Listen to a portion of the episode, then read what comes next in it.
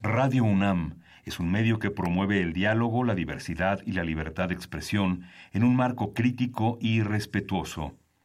Los comentarios expresados a lo largo de su programación reflejan la opinión de quien los emite, mas no de la radiodifusora. Consultorio Fiscal. María Concepción González de Chicago dice que hace 12 años Radio. presentó suspensión de actividad. Un programa de Radio UNAM Hay una PTU entonces que se determina. y de la Secretaría de Divulgación y Fomento Editorial de la Facultad de Contaduría y Administración. Si bien es cierto, estamos, hablando- estamos comentando todo lo que tiene con la contabilidad. Tocaremos el tema de las deducciones personales, obviamente, porque no son tan fáciles de aplicar en realidad. Consultorio Fiscal. Radio. Muy buenas tardes, bienvenidos a su programa Consultorio Fiscal Radio. Los saluda su amigo Salvador Rotero para un, programa más de reformas fiscales. Con este programa vamos a cerrar nuestras pláticas de reformas fiscales.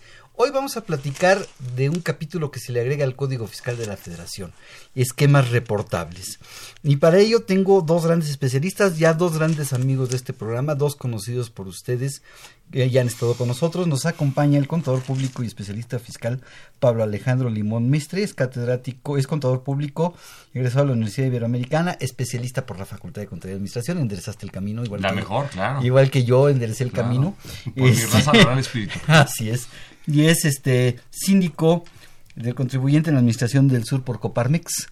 Es correcto, fui hasta 2017.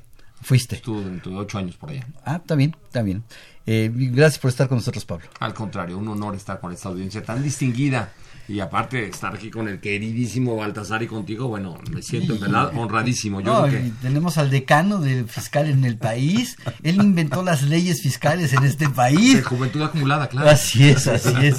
Nos acompaña el maestro de todos nosotros, el maestro eh, eh, el contador público y especialista fiscal, Baltasar Ferrino Paredes. Balta, pues tu currículum, si lo digo, no termino con el programa, entonces, perdón, bueno, eres contador público certificado por la, y eres contador público egresado de la Facultad de Contaduría, catedrático de la Facultad de Contaduría hace cuántos años? 46 años. 46 años, estás a Continuos. cuatro años de cumplir 50, el, el 50 años de dar clases Sí. en esa facultad. Y socio de tu propio despacho. Es correcto, sí, dedicado a la, a la comunicación, digamos, a la enseñanza, primero de la Facultad de Contaduría, la UNAM, y luego capacitador en diferentes partes de la República. Toda la República, Toda la te- toda la República, los contadores de toda la República te conocen. Es cierto. Así es. Eh, quiero invitar, recordarles a nuestros amigos que el programa es en vivo, que nos pueden llamar, hacernos preguntas sobre el tema que vamos a estar tratando, esquemas reportables. Los teléfonos en cabina son el 55 55 36 89 89 o el 850 52 688. También para nuestros amigos Radio Escucha, si nos quieren eh, seguir en vivo, nos pueden seguir a través de Twitter en arroba con su fiscal y en Facebook en FCA UNAM Oficial. Antes de pasar a nuestra gustada cápsula de Infofiscal, donde la, eh, eh, pues la autoridad no para, tiene una diarrea todos los, todos los días, todas las semanas de disposiciones fiscales y nos mantiene siempre estudiando a Dios gracias. Eh, quiero hacerles un comentario. El próximo, la próxima semana, 12 de febrero, la transmisión de este programa Consultorio Fiscal se va a hacer desde la Facultad de Contaduría en el marco de la 52 exposición de libros y revistas. Se va a hacer, el programa lo vamos a transmitir desde el pasillo principal de la facultad en un horario de 11.30 a una. El tema central van a ser disposiciones legales para la edición de, libros, periódicos y revistas. Los esperamos, no se lo pierdan porque además vamos a estar eh, haciendo algunos regalos de cuestiones fiscales y de cuestiones de nuestra queridísima facultad. Oh, qué bien. Entonces va a estar muy interesante la semana que entra. Este también está muy interesante. Y antes de que empecemos a abordar el tema, vamos a nuestra acostumbrada cápsula de Info Fiscal. Consultorio Fiscal. Radio.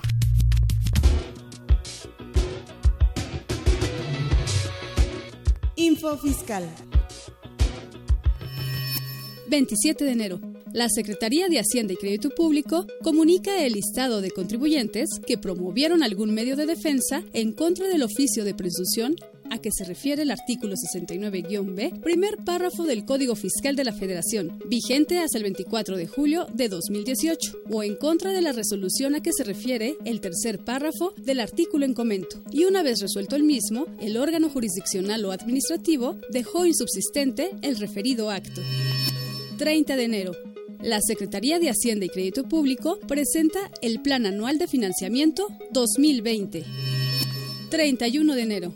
La Secretaría de Hacienda y Crédito Público menciona el decreto por el que se abrogan los diversos por los que se otorgan beneficios fiscales a los contribuyentes que se indican, publicados el 18 de agosto de 2017 y el 24 de mayo de 2019. El Servicio de Administración Tributaria, SAT, dio a conocer a través de su página de Internet la versión anticipada del anexo 7 de la Reforma Miscelánea Fiscal 2020 que contempla retención del 6% al impuesto al valor agregado a que se refiere la fracción cuarta del artículo primero-A de la Ley del IVA. Info Fiscal. XEUN AM 860 Radio UNAM. La Facultad de Contaduría y Administración te invita a visitar la 52 edición de la Expo Libros y Revistas. De lunes 10 al viernes 14 de febrero, de 9 a 20 horas y el sábado 15, de 9 a 13 horas en la explanada principal. Libros, revistas, materiales de cómputo, novedades, actividades culturales, presentaciones de libros, conferencias y más. Mayores informes en www.fca.unam.mx o a través de las redes sociales de la FCA UNAM Oficial, Twitter, Facebook e Instagram. Los libros más cerca de ti. Somos comunidad. Somos FCA.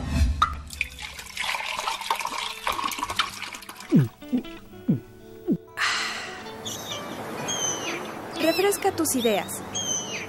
Consultorio Fiscal 100% UNAM.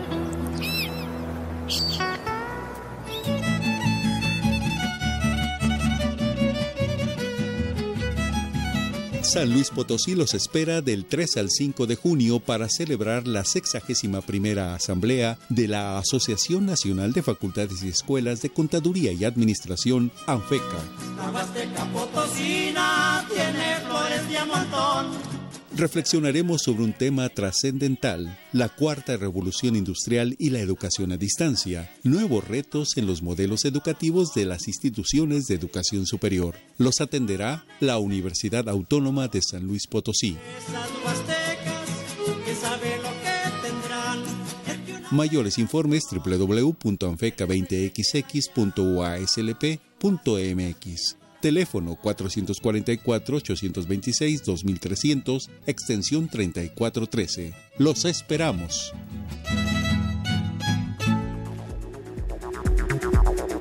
Este 12 de febrero del 2020, no te pierdas la transmisión especial del programa Consultorio Fiscal Radio, en directo, desde la entrada principal de la Facultad de Contaduría y Administración.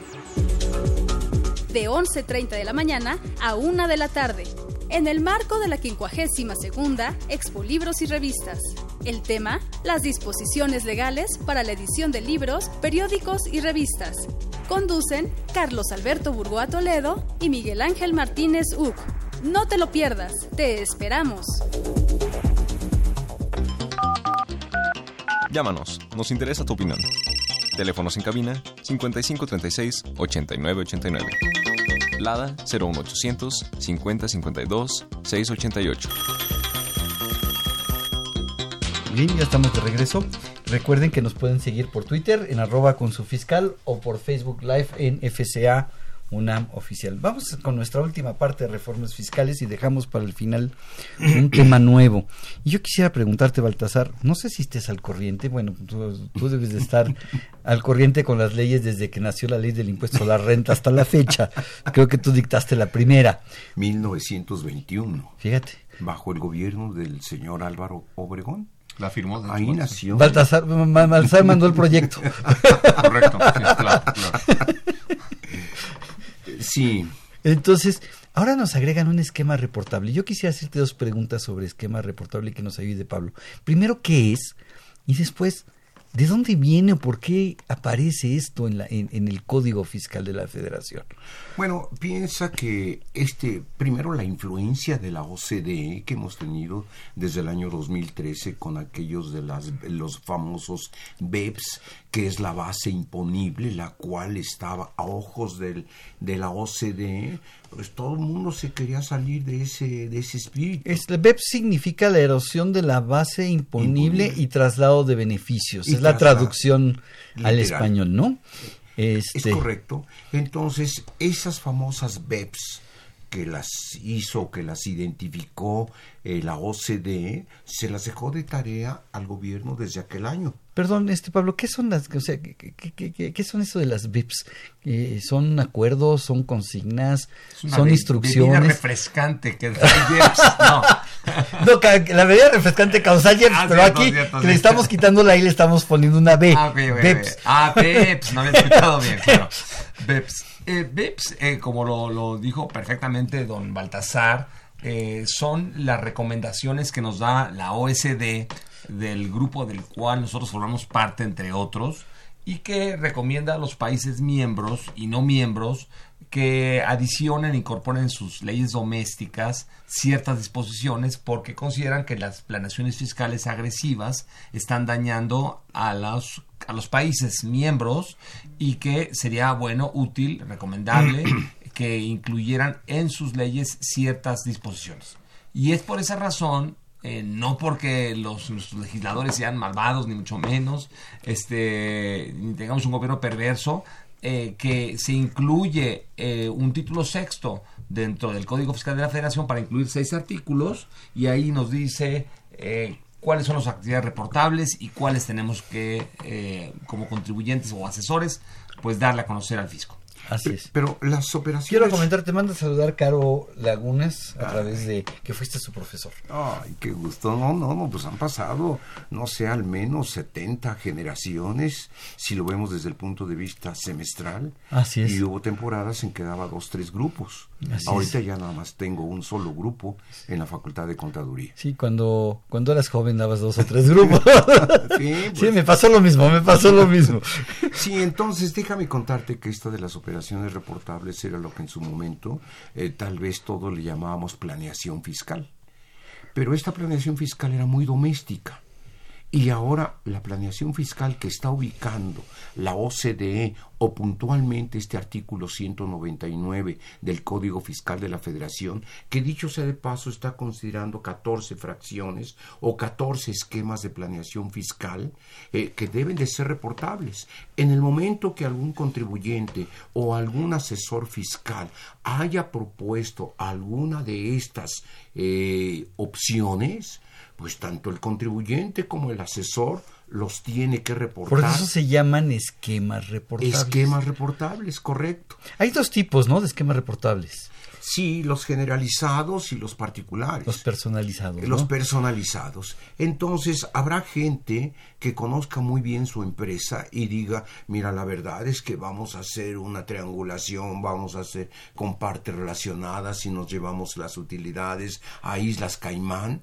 Y que dicho sea de paso, también la estructura del Código Fiscal se modificó para incorporar todas estas jurisdicciones de baja imposición fiscal o incorporarlas o de plano desconocerlas.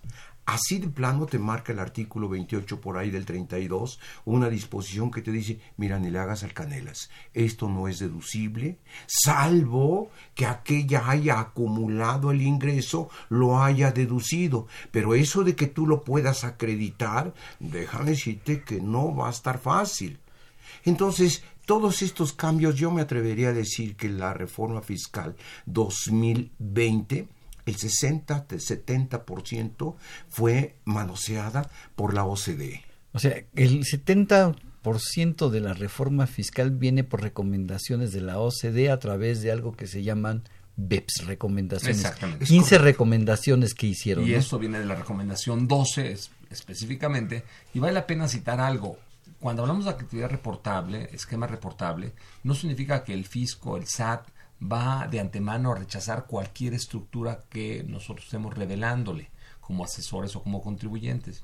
Simplemente lo que está señalando es que quiere estar consciente de qué estructuras se están comercializando en forma generalizada o en forma particular y que eh, el fisco te va a decir, eh, te va a dar un número de identificación que sí lo diste a conocer y eso es todo. Eso no significa que te vaya a O sea, no significa, def- no significa defraudación ni fiscal. bote. Y la experiencia internacional en números dados a conocer ahorita en la, en la, mm, en la exposición de motivos por parte de los legisladores es que, por ejemplo, en Inglaterra, de los dos mil y tantos esquemas que se reportaron a la autoridad fiscal, eh, 40% sí fueron motivo de revisión y de rechazo, pero el otro 60% pasó. Entonces es muy importante. No significa que todo lo que vamos a reportar al fisco vaya a decir tú eres este evasor, eh, estás de, de- A ver, a deja- a déjame ponértelo Eso en es muy términos. importante. te- déjame ponértelo en términos académicos, maestro-alumno.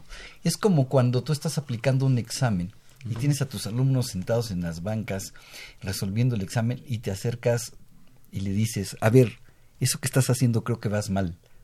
Y entonces te va a decir, a ver, ya me reportaste este esquema, pero creo que no, no es muy legal que digamos, pero simple y sencillamente lo que va a hacer la autoridad es decir, te lo acepto o te lo rechazo. Exactamente. Y corregirás. Y va a conocer y en su caso también va a servir como eh, eh, caldo de cultivo para futuros cambios en las legislaciones, para encontrar errores, situaciones que están incompletas en las leyes. Ahora, advierto que también estas operaciones reportables, pues la gran mayoría están pensadas en empresas muy grandes. Son Ni- 14, ¿no? Ca- o- Son 14 Pero originalmente la propuesta venían 28. Es correcto. Y la redujeron a la mitad. En el. Congreso eh, empezaron a rechazar esto. Mira, pues no sé si sea aplicable en México, eh, pero no lo es porque bla, bla, bla. Y esta tampoco, si les pegamos a los pequeños contribuyentes o a los medianos, terminamos de acabar con toda la actividad empresarial en México. Ahora, advierto que estas operaciones reportables hay que revisarlas con mucho detenimiento.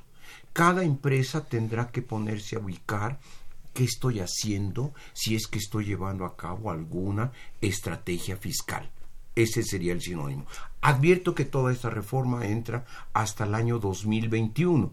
Ajá. Pero en el año 2021 vas a reportar lo que ya aplicaste en el año 2020. Entonces tengo que empezar a trabajar en 2020. Es correcto.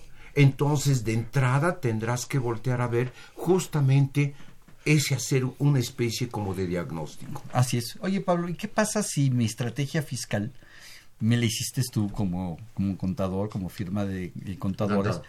y la hiciste en el año 18, 19, pero la estoy aplicando en el 20? ¿Tendré que reportarla o tendrás que reportarla? No. No hemos platicado de quién va a reportar, pero bueno. No tendrías que reportarla salvo que hubiese efectos que se estuvieran ahorita realizando. Si la sigo aplicando en el ejecutando 2020 dos- habrá que reportar. Es correcto. Eso es bien importante, por eso es el acto de reflexión, digamos, del contador, del asesor, eh, del director, eh, sentarse y empezar a reflexionar cada uno de estos puntos. ¿No se es aplicable? Sí o no. Así es. Entonces, aquí empezaríamos, pues primero, de que lo que hablabas hace un momento, de que si son generalizados o son personalizados. Los personalizados eh, habrá que voltear también de cuánto van a ser en su caso las multas. ¡Wow! Por no cumplir con la obligación de tener que informar todo eso. De las generalizadas, bueno, quiero decirte que no está contemplado, digamos, una deducción, pagarle invento, un arrendamiento a algún socio. ¿No? Eso será otro motivo de otro tipo de regulaciones, como es el tener en un estudio de precios de transferencia. Más de uno pensará, le pago renta a uno de mis socios, le alquilo su local. Esa es una maravillosa estrategia fiscal.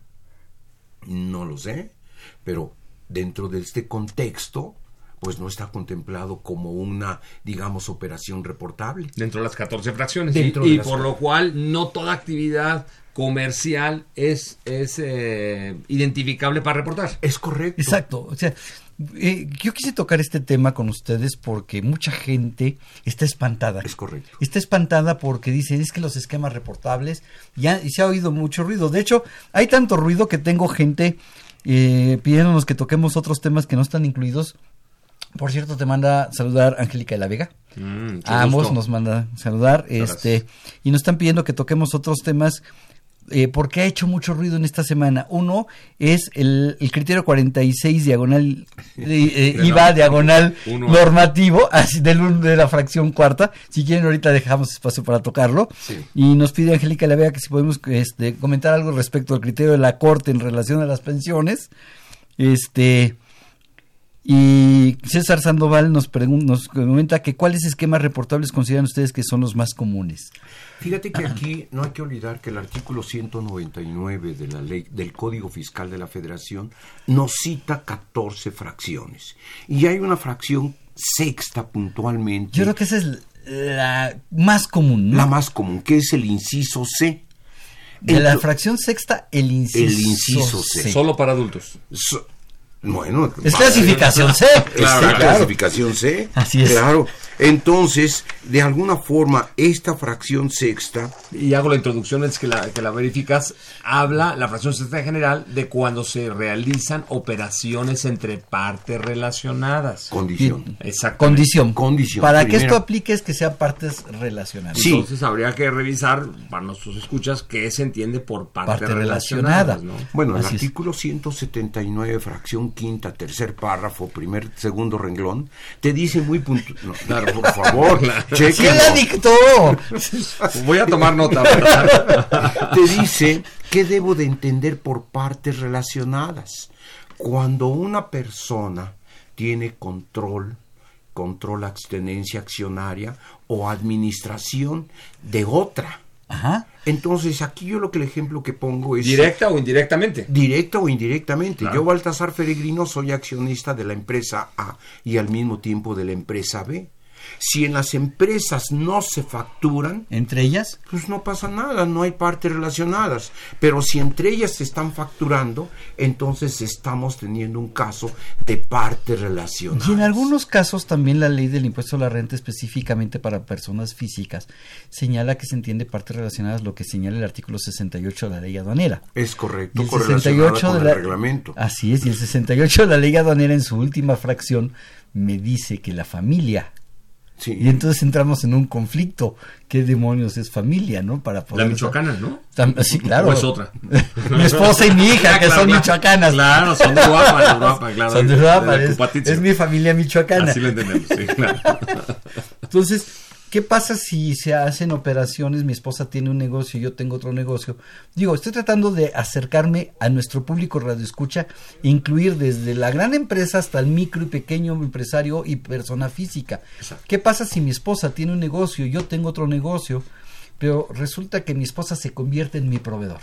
Bueno, ahí hay una parte relacionada y tendrás que cumplir con todo el artículo 179, primer párrafo, porque cuidado con que las deducciones te las puede determinar la autoridad si no tienes el estudio de precios de transferencia. Y el estudio de precios de transferencia es una base de datos a nivel internacional en donde vas colocando el producto que se están vendiendo uno al otro y más o menos te va a dar un cierto valor, pero a él le tienes que aplicar alguno de los métodos contemplados en el artículo métodos. 180, Ajá. que son seis métodos. Que dicho sea de pasos, los tengo que ir aplicando en, en orden, eh, en, el- en el En de orden aparición, sí. de aparición. Si el primero no me aplica, entonces sí puedo aplicar el segundo. Es correcto. Pero Ok. nos salimos del inciso C. ¿Qué decía el inciso. C? Porque ya creo que la, Para allá vamos, para ya allá. lo perdimos. ¿Quién, quién fue quien nos distrajo? El Salvador. Sal- no, no. Pero la ¿por bella? Angélica de la Vega. No, Angélica La Vega habló, pidió que habláramos de pensiones. Ah, cierto, No, cierto. Fue nuestro querido César Sandoval. eh, César, el inciso C. El inciso César Sandoval. Qué buena memoria, qué Esto bárbaro. lo tengo registrado aquí. Fíjate que me dice, se transmitan o se conceda el uso o goce temporal de bienes y derechos sin contraprestación a cambio. En el mundo real, ¿qué significa esto o en el lenguaje coloquial? Bueno, el hecho de que yo te presto mi coche o te presto mi local y A no ver, te cobro renta. A ver, eh, y para que sean partes relacionadas, yo soy accionista de la empresa El Patito Infeliz. El Patito Infeliz realiza sus actividades en un inmueble propiedad de Salvador Rotter. Es correcto. Salvador Rotter, accionista del Patito. Infeliz. Y y le dice a la empresa, para que no tengas problemas en lo que arrancas, no te voy a cobrar renta. Eso es, es el plan romántico. Pero a ver, hago una pregunta. A ver, voy a tratar de, de buscar este una- un esquema reportable. Es decir, en un comodato es un, un caso perfecto de esquema reportable, Es conforme al es. Pero si le cobramos 100 pesos por la propiedad que está en Mazarik de renta, ya no caería en el ISOC. No, no, habría que determinar cuál es el precio, Precio de- de- comercial. No, no, pero no caería en el ISOC. Traigo un problema de precio de transferencia. Estamos de acuerdo. Traías un problema de Pero, no no, caigo- pero ya no, no. ya no soy un esquema reportable. Por el Eh, hecho de estar cobrando una contraprestación. Eso pudiera ser, Por pero como está el inciso C, la redacción, sí, Muchas gracias. porque dice que se otorguen de manera gratuita. ¿sí? Sin contraprestación a cambio. Así es Sin contraprestación a cambio. Entonces, ¿qué pasa si yo soy el socio de la empresa, el patito infeliz, y soy además el administrador único? Y como buen administrador, como muchas empresas en este país se lo están haciendo, el administrador no cobra honorarios por administrar. es el mismo supuesto que trae en el inciso C, me dice, a cambio o se presten servicios o se realicen funciones que no están remuneradas.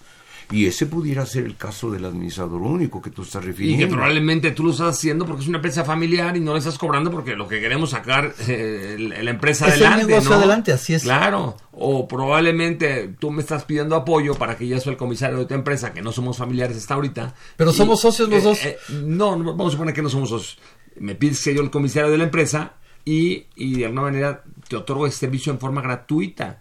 Porque efectivamente la empresa está en cero. Simplemente soy el Así es. comisario para que verifique que la información estuvo en ceros. Bueno, ese tipo de circunstancias se tienen que reportar. Si no se cobran a partir de enero de 2020, te tengo una noticia, son operaciones reportables. Hay que reportárselo al Baltasar, aquí lo que necesitamos, en forma directa lo digo como ex síndico de servicio al contribuyente, es que exista una re- resolución miscelánea que diga que operaciones a menos de 200 mil pesos no tengan que reportarse. Es- Claro. Es, un ejemplo, ¿no?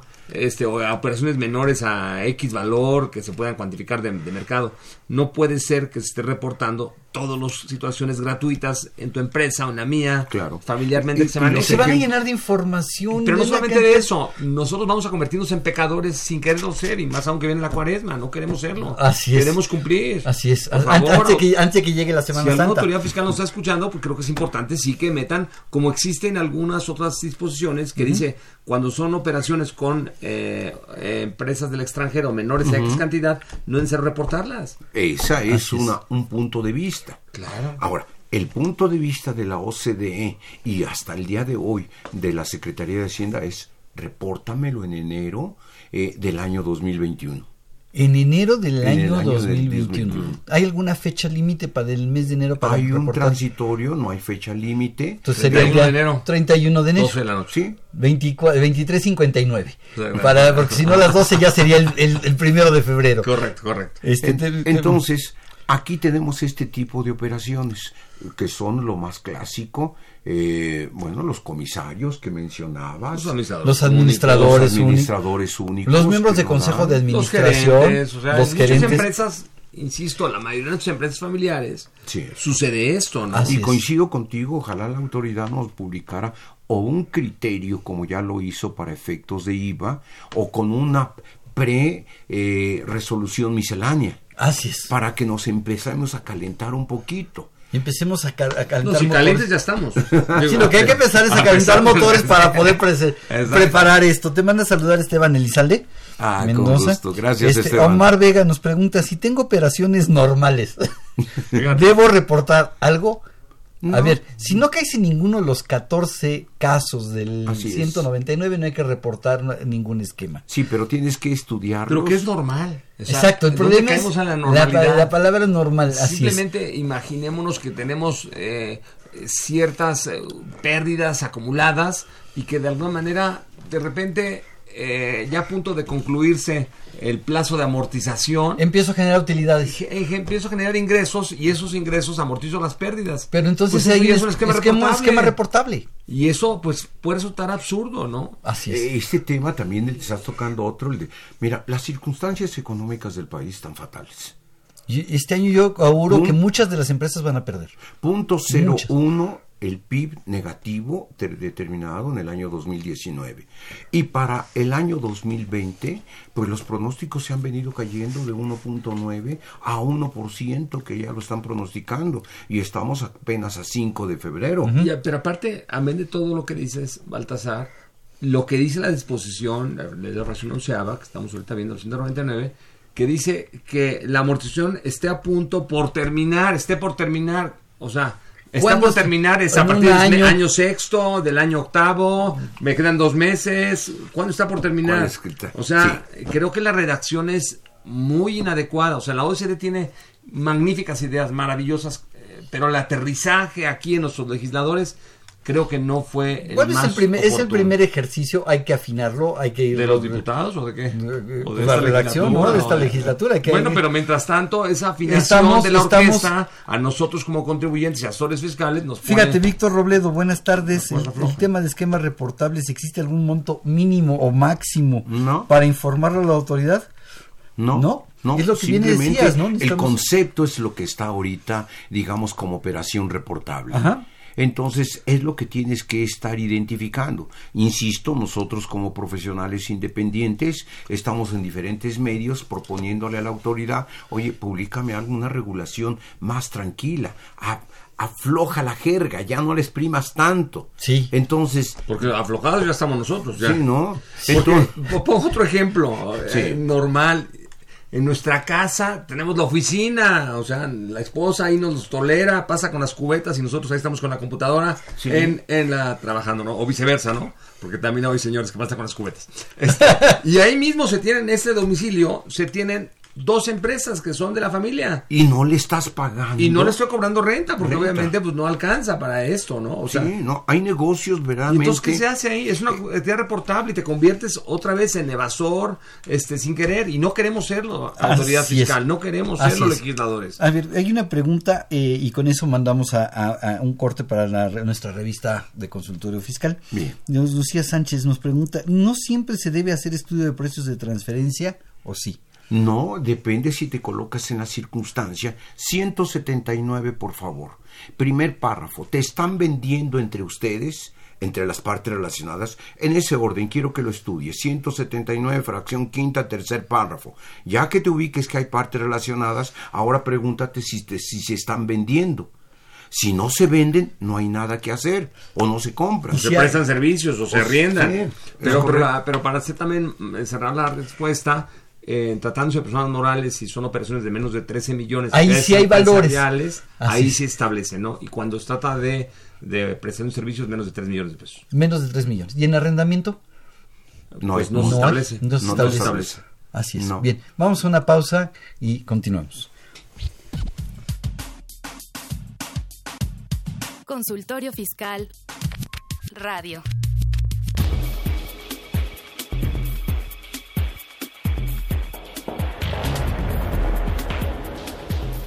En esta edición 730, Consultorio Fiscal como siempre, aborda interesantes artículos de corte jurídico, laboral, contable, financiero, prevención de lavado de dinero y fiscal. Sergio Santinelli Grajales comenta las reformas fiscales 2020, federales y de la Ciudad de México. Ana Lilia Contreras Villagómez hace reflexión sobre activos virtuales. Jorge Santamaría García nos habla sobre razón de negocios. Otros artículos no menos importantes son Nota sobre la Resolución Miscelánea Fiscal 2020. Servicios digitales de extranjeros sin establecimiento permanente en México. Importancia de contar con buzón tributario y las principales disposiciones publicadas en el Diario Oficial de la Federación.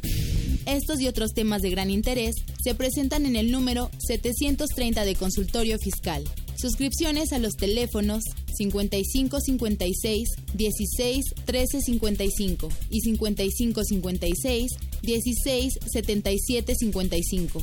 También a través de la tienda electrónica publishing.fca.unam.mx o en la revista electrónica consultoriofiscal.unam.mx.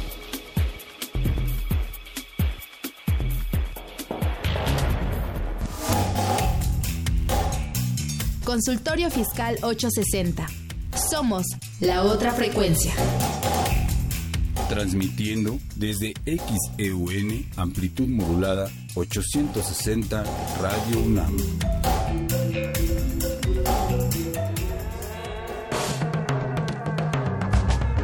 Invertir. Para aprender.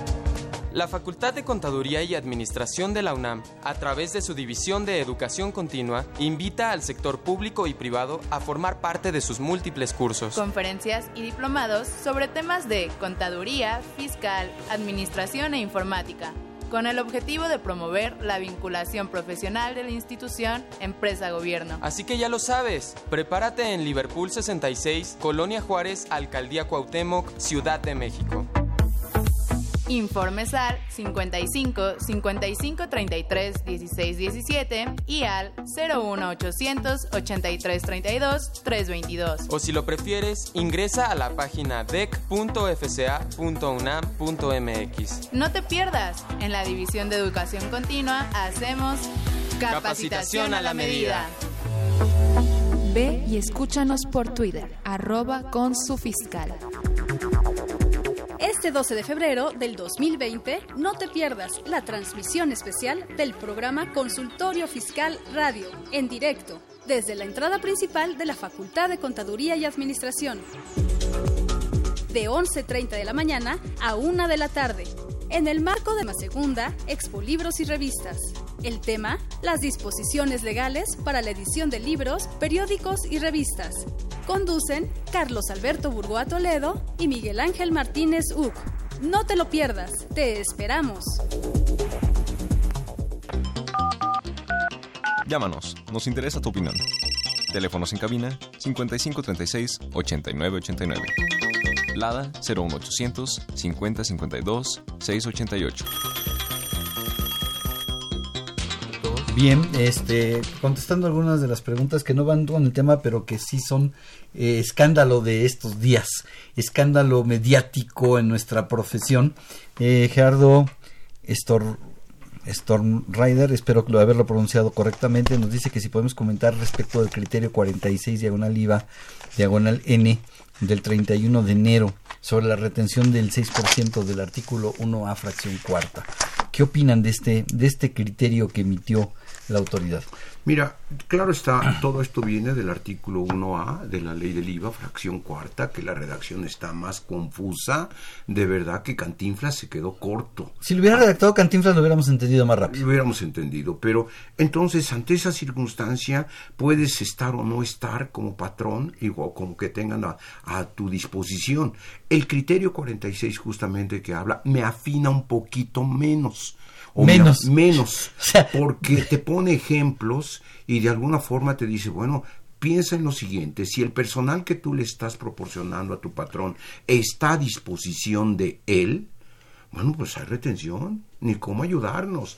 El problema no es tanto eso, mi querido Salvador Rotter. Eh, el problema es que los que venden, corrijo, los prestadores de servicios, eh, facturadores, pues dicen que ellos prestan el servicio y no ponen a tu disposición el personal. El punto es que yo he tenido auditorías de parte de la autoridad cuando le están entregando una factura que dice prestación de servicios. Ay, no marches. Ahora, la materialidad. Justifícame la materialidad. Y eso no lo pueden hacer ellos. No. No, no. Ahorita traigo problemas también con las, con las, el personal que no les retuvieron el impuesto adecuadamente. Así es. Entonces, el tema es, eh, ¿qué concluimos de ese criterio? Te afina un poquito más que solamente cuando te ponen a tu disposición el personal, en ese momento sí le tienes que retener. Pero después de eso se presentan mil otras circunstancias. ¿Qué pasa con una constructora? Una constructora que te está prestando el servicio. Ayer lo tuve muy puntualmente cuando me dicen que le presta el servicio de bienes y materiales, materiales y personal. Esto es para quedar exento de la ley del IVA. Así es. Le digo, pero tienen que presentar un aviso a la empresa contratante. Ajá. Si lo presenta el aviso, bueno, pues entonces resulta que ya no es subordinación, ya no es eh, outsourcing. Así es. Entonces, hay muchas circunstancias. Ante eso, mi conclusión sería, si tienes duda, haz la consulta personalizada. concreta al SAT. Concreta al SAT. Yo me permito agregar un concepto adicional, a ver si Por favor. Baltasar y Salvador me, me lo toman. Este, eh, el concepto más importante del 1A es que se preste, eh, se ponga a disposición del contratante personal, ¿no? Pero el, el criterio 46A va más allá y mete un concepto adicional que no trae el, el 1A fracción cuarta, que es el aprovechamiento. Así es. Y ese es un punto que es correcto, Baltasar. Es no, viene, no viene aquí el aprovechamiento. correcto, no. Entonces No, es muy no importante entender el aprovechamiento, porque habla aquí, el criterio que tengo enfrente, que cuando se ha aprovechado directamente por el contratista, es decir, quien provee el, el- el servicio, en ese caso no existe retención. Pero cuando se ha aprovechado por el... eh, el- Entonces el- eres el- un aprovechado, el mi querido contratante, entonces sí hay retención. ¿Qué debo entender un ap- un aprovechado? Viene ¿Quién el, se aprovecha? el mismo problema, ¿no? Sí. Porque en, la- en el artículo 29, sí, sí, sí, sí, fracción cuarta, ley del IVA, viene también el aprovechamiento, El del extranjero. Así es. Está- Entonces ahora tengo que entender, ¿eh? tengo que entender De- la palabra que, que entiendo por ser aprovechado. Yo creo que aquí aprovechado. Hago un paréntesis. El artículo 29 justamente corresponde a el capítulo de exportación Exportaciones. De servicios, y claro. de servicios. Y es el primer Claro. Y es artículo. Sí. Sí, correcto. Bueno, y el caso es que este 29 habrá aprovechado. Entonces, ¿qué debo entender yo por aprovechado? Porque pongo a disposición, pongo a disposición. Entonces, si está a disposición del contratante mi personal, entonces hay retención. Pero si no está a disposición porque yo lo estoy aprovechando para realizar la contabilidad, porque yo lo estoy realizando para prestar el servicio legal, por ejemplo, entonces no estoy prestando el... eh, no, no es sujeto a retención. Pero si yo te estoy poniendo personal bajo mis órdenes, eres una línea aérea y te estoy poniendo personal bajo mis órdenes, pero para que documente a tus pasajeros, entonces tú te estás aprovechando de mi personal. Ahí sí, porque estoy realizando con las funciones propias del, del- de, de De la, empresa. Exactamente. Ahí Pero no en el caso contrario, como hace rato mencioné. Porque entonces cualquier, vamos a pensar, estamos eh, elaborando un RIN para automóviles. 100 mil rines, entonces quiere decir que cuando existe el servicio de esa maquila que los elaboran en la fábrica, ¿existe la retención? Pues no, no debe existirlo. Ahora- porque lo que estoy entregando es un producto terminado, 100 mil rines. Ok, y si te pongo una persona para que vaya a hacer tus trámites, yo como despacho de contadores te pongo una persona para que vaya, te acompañe a hacer tus trámites para inscribirte en el registro, en el Seguro Social como patrón, o para que te inscribas en el Registro Federal de Contribuyentes o tramites tu firma electrónica, no estoy poniendo perso- eh, personal, mi personal a tu disposición. Pero en el criterio te estoy exceptuando. Ahora. Sí, claro. quiero, quiero Ya, que me entiendan. Ese aprovechamiento queda muy Y también hay preguntas frecuentes, que son seis preguntas frecuentes muy atinadas que sacó la autoridad fiscal. que Están muy interesantes también. Sí, también. Entonces, aquí debo, debo de exigirles que mi cliente tiene que retener. Si no retiene, se convierte en partida no deducible. Así es. Ahora, si me retiene, no pasa nada, porque yo lo acredito en el segundo mes siguiente. Sí, pero, pero no es que pase o no pase. Eh, Estoy de acuerdo contigo, Baltzar. Sí. Pero, pero también no nos debemos de prestar a más allá de lo que la autoridad fiscal nos exige. Si no, esto me vamos a retener nosotros a todos para estar tranquilos y felices. Sí, Claro. sí, sí, o sea, sí, claro. tenemos que luchar porque a los mexicanos les demos transparentes las cosas.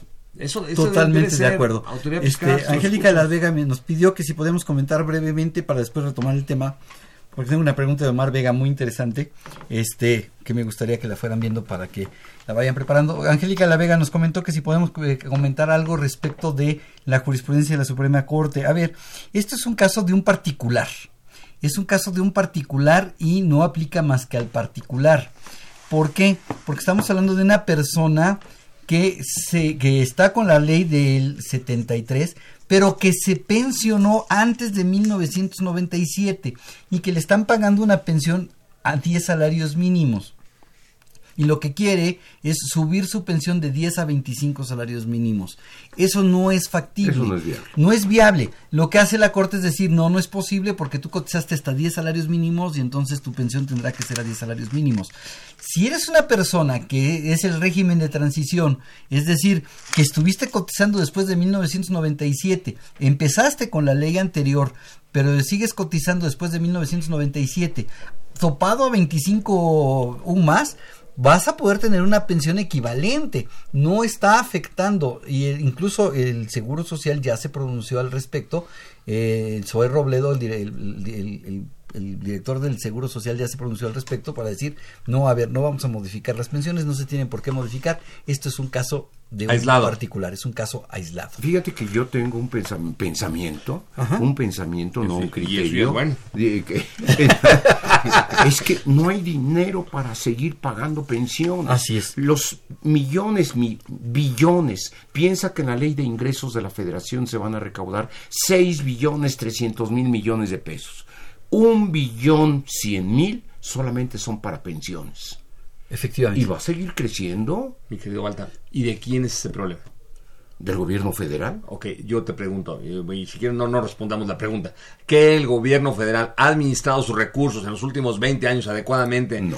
Pero espérame, ni siquiera son los últimos 20 años, porque esto es. Entonces, por el favor, que problema es- ajusten las cosas porque lo que tenemos derecho no podemos restringirlo. Claro, pero además, No debe de ser. esto es un problema no de los últimos 20 años, sino de 1997 para atrás, que las el gobierno federal no administró los fondos de pensiones. Por eso en el 97 se cambia y se convierte en ahorro solidario. Y afortunadamente esta administración ya está administrando bien los recursos y ya está todo muy transparente. Así es. Vamos para adelante. Pero bueno, tengo dos preguntas. Una eh, Ya- ya la observé ahí. de Omar Vega, déjame hacerla Sí, al- al- para favor. que la- los radioescuchas sepan de qué estamos hablando.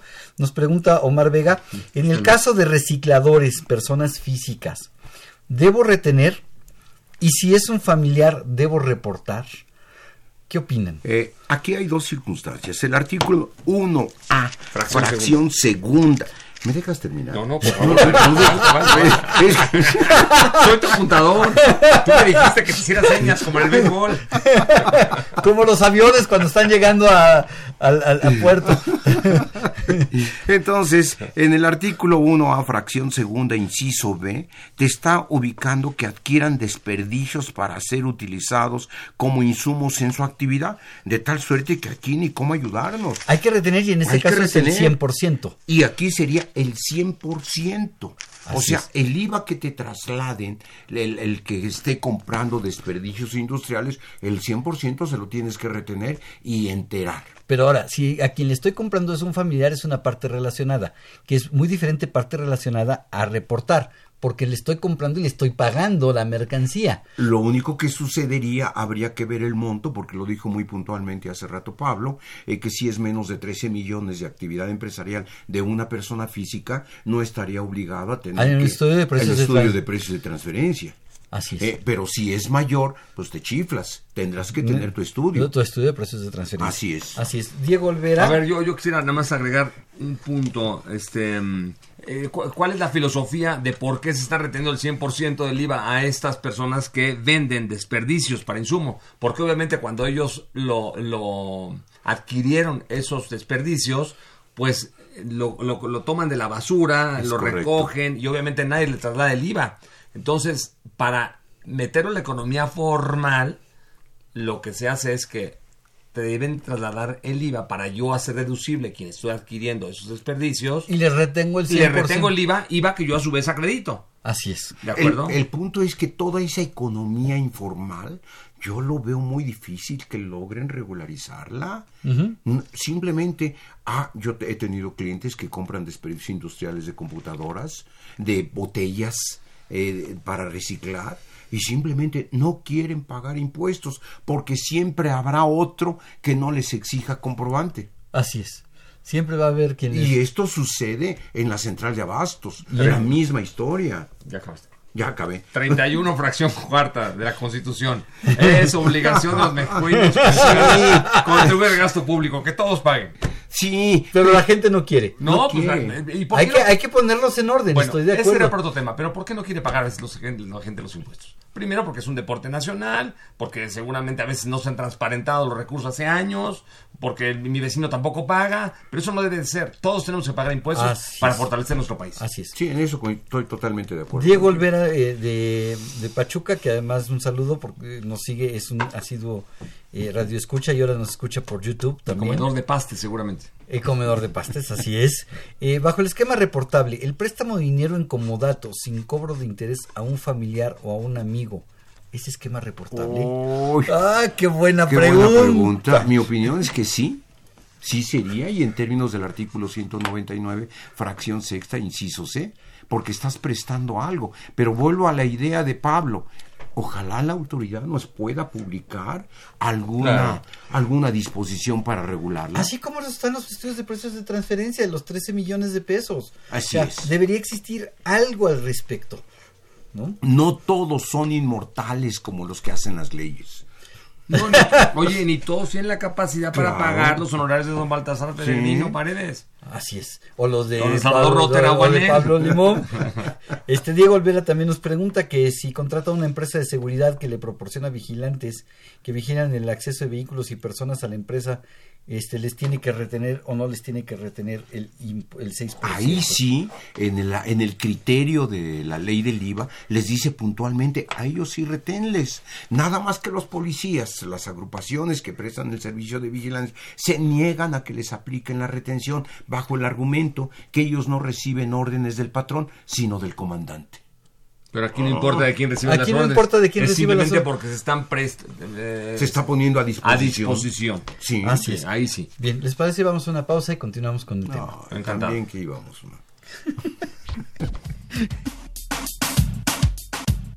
Consultorio Fiscal Radio. Ve y escúchanos por Twitter, arroba con su fiscal. Radio UNAM. Tu opinión es importante. para nosotros. Buzón de voz. 5623-3281. Déjanos tu nombre, número telefónico. Y dirección. Gracias.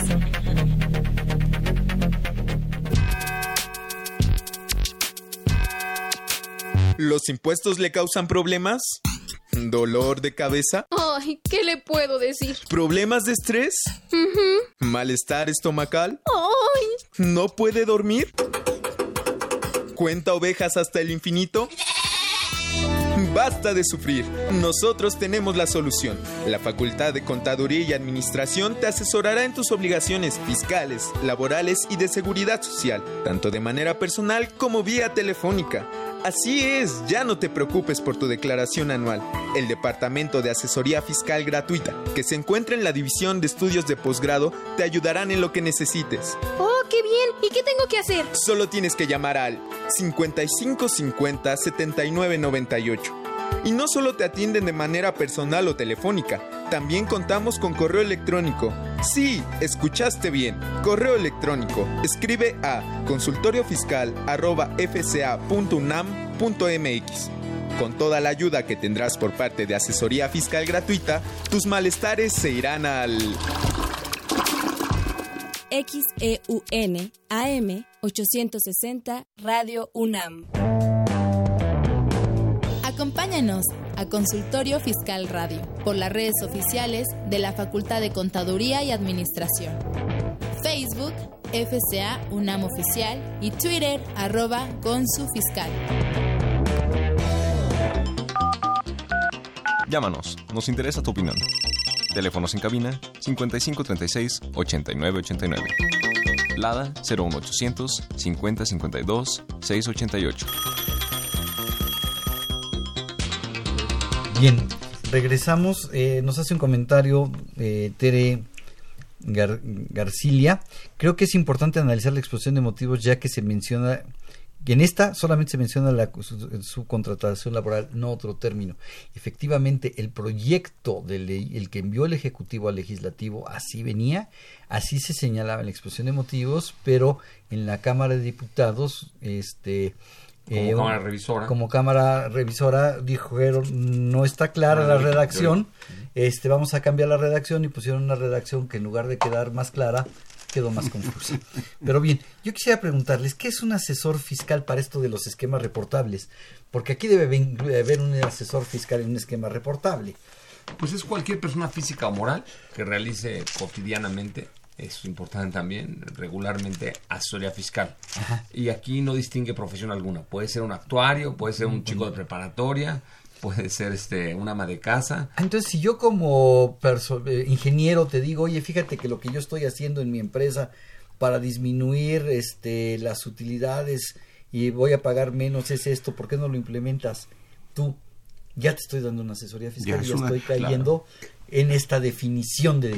Y puede ser en forma formal o en forma tácita, ¿no? Y eh, puede ser incluso, no necesariamente un residente en México, puede ser un residente en el extranjero que tenga una sucursal en México, que se les llama establecimiento permanente, que esté realizando actividades, ¿no? O incluso a través de una firma internacional de las conocidas. Esto lo tienes en el 197 segundo, primero y segundo párrafo. ¿Qué debemos de entender por un asesor fiscal? No es el que tradicionalmente estás escuchando o te está dando algunas opciones de aplicación de la ley, ¿no? A lo mejor lo que yo estoy dando es un comentario de las obligaciones de los contribuyentes. ¿Necesariamente es una planeación fiscal? No, salvo que te coloques en los supuestos del 197 segundo párrafo. Así es. Y precisamente relacionado a lo que yo quería preguntar, nos, nos hace una pregunta Diego Olvera nuevamente. ¿Quién es el que tiene que, que- que reportar? Este, y ya se va un poquito a la, pregunta que le había hecho. Pero, ¿quién tiene que hacer estos reportes? Pueden ser los dos, tanto el asesor fiscal es el que está obligado, como puede ser el propio contribuyente, porque puede resultar que el contribuyente tenga dos genios dentro de sus instalaciones y cada uno haya propuesto unas estrategias de planeación que están contempladas en el 199. Repito, si no están, aunque te lo haya hecho alguna persona independiente, pues simplemente no tienes que informar nada. O incluso puede haber más de un asesor, puede haber tres Sí, asesores correcto. eh, que eh, le, eh, presentan a, a un contribuyente X eh, esquema y eh, tendría que reportar uno. Ahora, si ese uno le tiene que dar la información a los otros dos, suponiendo que fueran tres, y si los otros dos, alguno no estuviera de acuerdo con la información presentada, entonces podría incluso presentar una declaración informativa, Una complementaria, complementaria. este y reportar a su vez en forma propia, ¿no? Ahora bien, si los asesores fiscales no reportasen, entonces el contribuyente está obligado a reportar. Claro. Porque me tienes que dar un número. Exactamente. Que un número de admisión, no de autorización. De admisión de del esquema. admisión del- de la estrategia que estás, cómo la estás Eso es número de a admisión del reporte. Del reporte. Nada más. Llámale así. Así es, número de admisión del reporte. O Es incluso el contribuyente estará obligado a reportarle cuando hubiera esquemas que no estuviesen obligados a reportar y el propio asesor fiscal le otorga una constancia a su cliente, a su, al contribuyente, y le dice, ¿sabes qué? No estamos obligados por tal o cual situación a reportar. Bueno, eso también lo reportaría en su caso el propio contribuyente. Y si yo soy un, a ver, eh, dijimos que puede caer hasta un ingeniero, un médico en hacer un, ser un asesor. Siempre, si este, es, eh, este va y te dice, ¿por qué no haces esto? ¿Qué pasa si ese asesor no reporta, mi querido Balta? Bueno, en todo caso las multas son multimillonarias. Hay que identificar que pueden ser multas generalizadas o multas de particulares. Y déjame decirte que en el 82 del Código Fiscal te está hablando de las diferentes multas. Independientemente que ahorita lo localice, déjame contarte. Está después del 81. ¿Ves? Es que eso pasa a su Bueno, edad. yo quise darte algún tip. o sea. Oye, pues también quiero decir una cosa, porque fíjate, eh, aprovechando que lo está buscando. Pero bueno, de una vez te digo, la Dice- multa, la multa para el, para el, eh, para el asesor, ¿no? Sí, claro. Fíjate, es asesor fiscal quien diseñe, comercialice, organice, implemente o administre. Entonces quiere decir que probablemente en un programa de radio demos algún esquema que pueda decir, dice, ah, pues lo voy a tomar, lo voy a hacer, ¿verdad? Me gustó eso de ahorita el que dijeron del comodato, ¿verdad? Y capaz que nos convertimos en asesores fiscales, ¿no? Pero como no sabe- vamos a reportar, porque lo dimos de forma generalizada, entonces el contribuyente estaría obligado a reportarlo en su caso. Así Y si no se reporta y el asesor no lo reporta, la multa puede ir mínimo 50 mil pesos. Claro. Máximo 20 millones de pesos. 20 millones. Todo esto lo tienes en el artículo 82B del Código Fiscal de la Federación y va correlacionado desde luego con el 82A. Así Ahí es. lo tienes. Ok, y si, y, y si yo asesor fiscal Diego y te digo, mira, te voy a hacer esta asesoría. Pablo, esta es tu, asesor- tu estrategia fiscal, pero fírmame que tú lo vas a reportar. ¿Ya con eso me libero? No. Necesito que me entregues el, Exactamente. el O sea, reporte. tengo que, necesitas tú reportarlo y darme el número de reporte para que yo me libere. Es correcto. Y en ese momento cae la responsabilidad en ti. Es correcto. Y si tú no reportas, ¿cu- ¿de cuánto sería la multa para el, para el contribuyente? Para el contribuyente va en un porcentaje de hasta el 75% del beneficio fiscal. Mm. Y ahora también, eso del beneficio fiscal es una cosa muy interesante, ¿no? Cómo se va a determinar el, el beneficio fiscal y cuándo la razón de negocios, que por cierto la revista Consultorio Fiscal trae un artículo muy interesante sobre el particular, este, se da o no la razón de negocios de acuerdo a la autoridad y de acuerdo a un órgano colegiado designado por Hacienda y el SAT. Así es. Ahí, ahí tienes otro pequeño detalle que No, vale no, la pena. eh, insisto, si la, eh, la planeación es generalizada, la multa puede ser de 15 mil a 20 mil pesos. Si es generalizada. Generalizada. Pero si Ahora, es personalizada, eh, pues te puede ser de 50 mil a 20 millones. Para el asesor. Para el asesor. Ujú. Sí. Amigos, tienen que leer con mucha calma el 82A y 82B del Código Fiscal, que justamente pues nos habla de estas posibles multas. Ujú. Así es. Este Diego Diego Olvera que nos había comentado dice que ya él ya prestó el dinero a las personas que recibieron el dinero. Este, uno a un negocio y a, dos a una persona que recibe un sueldo. Las personas, ¿quiénes tienen que reportar? Las personas que recibieron el dinero o la persona que tiene el negocio, la persona que tiene el sueldo o quién si son partes relacionadas. Si me pudieran contestar rápidamente porque nos Yo tenemos que ir. contesto a- rapidísimamente. Adelante, adelante. Si el préstamo es arriba de 600 mil pesos, la persona física que recibe el préstamo está obligada a declararlo en su declaración. Pero no es un esquema, no por esquema reportable, No, es no. informarlo. Exact- exactamente. Y ya por esquema reportable por el, el número 199 fracción Así es, y y so se. solamente, y solamente hasta eh, la declaración anual y si es en repartes relacionados. Si no le cobro. Correcto. Si no le cobro. Así es, bien. Pablo, muchísimas gracias por acompañarnos el día de hoy. Muchas gracias por tus comentarios. Muy querido Salvador Rotter y Aubanel. Gracias, gracias, don Balsar Ferino Paredes, muchísimas gracias, Gracias, por acompañarnos. Gracias a nuestros amigos Radio Escuchas. Eso es todo. Los invitamos a que nos sintonicen la siguiente semana con el tema Disposiciones Legales de Edición de Libros, Periódicos y Revistas. Dirección General de Radio UNAM, Benito Taibo, director de la Facultad de Contaduría y Administración de la UNAM, maestro Tomás Humberto Rubio Pérez, secretario de Divulgación y Fomento Editorial de la Facultad de Contaduría y Administración, doctor José Ricardo Méndez Cruz. En los controles, Gardo Zurroa, en la producción, Socorro Montes, en la producción por parte del Departamento de Medios Audiovisuales de la Facultad de Contaduría y Administración de Zahualcóyotl, Jara, Alma Villegas, Juan Flandes, Tania Linares, Antonio Calvo, Jania Centeno, Mariana Romero, Karina Estrada y Virginia Cruz. Hasta la próxima, buen provecho, se despide su amigo Salvador Roter Aubanel. Consultorio Fiscal. Un programa de Radio UNAM y de la Secretaría de Divulgación y Fomento Editorial de la Facultad de Contaduría y Administración. Consultorio Fiscal Radio.